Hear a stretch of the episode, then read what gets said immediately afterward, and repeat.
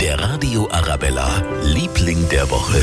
Und da geht wieder was in München. Der Olympiapark zum Beispiel verlost Zeltdach-Touren auf dem Olympiastadion. Your Munich Tour bietet eine Nachtführung durchs Rathaus mit einem Besuch auf dem Rathausbalkon, wo sonst nur der FC Bayern bei der Meisterfeier stehen darf.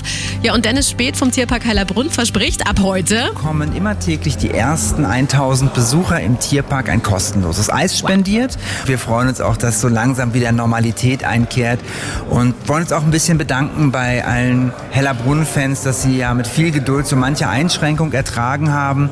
Und wir hoffen, dass wir, dass wir wieder zur vollständigen Normalität zurückkehren können. Der Tierpark Hellerbrunn und überhaupt München, das so langsam wieder ins Leben zurückfindet. Unser Liebling der Woche.